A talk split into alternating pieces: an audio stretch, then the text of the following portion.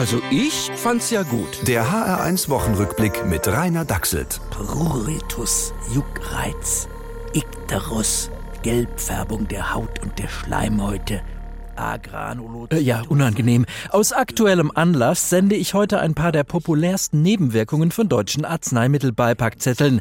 Das sind alles Risiken, ja, ja. Und während Sie sich fürchten, analysieren wir mal die Landtagswahlen in Baden-Württemberg und Rheinland-Pfalz. Es gab einen rauschenden Sieg für die Nichtwähler. Ihr Spitzenkandidat in Rheinland-Pfalz war entsprechend begeistert. Hajo, mehr wie 36 Prozent. Das ist immer klar die stärkste Fraktion. Und ich denke, die Botschaft meiner Nichtwähler ist klar. Ich werde mit allen Parteien Gespräche führen, wie jetzt die Bildung einer Regierung verhindert werden kann.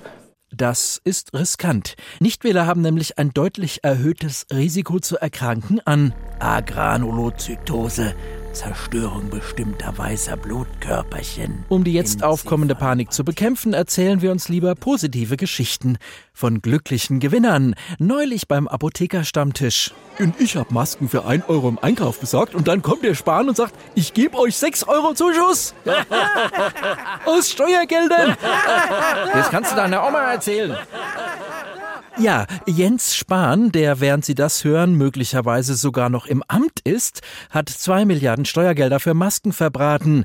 Aber Vorsicht, nicht darüber ärgern, sonst steigt die Gefahr von Pruritus, Juckreiz, Ikterus. Ja, das Risiko beträgt zwar nur 1 zu 100.000, aber das ist ja mehr als bei der AstraZeneca-Impfung. Um Gottes Willen, das kann die Politik doch nicht zulassen. Das können wir jetzt nicht verantworten. Genau, wo wir doch jetzt schon wieder Inzidenzen von um die 100 haben.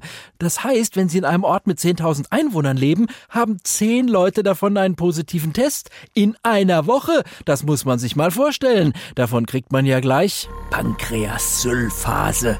Ohrenödem. Okay, die habe ich mir jetzt ausgedacht, aber ich finde sie auch sehr bedrohlich. Der HR1 Wochenrückblick mit Rainer Dachselt. Auch als Podcast auf hr1.de.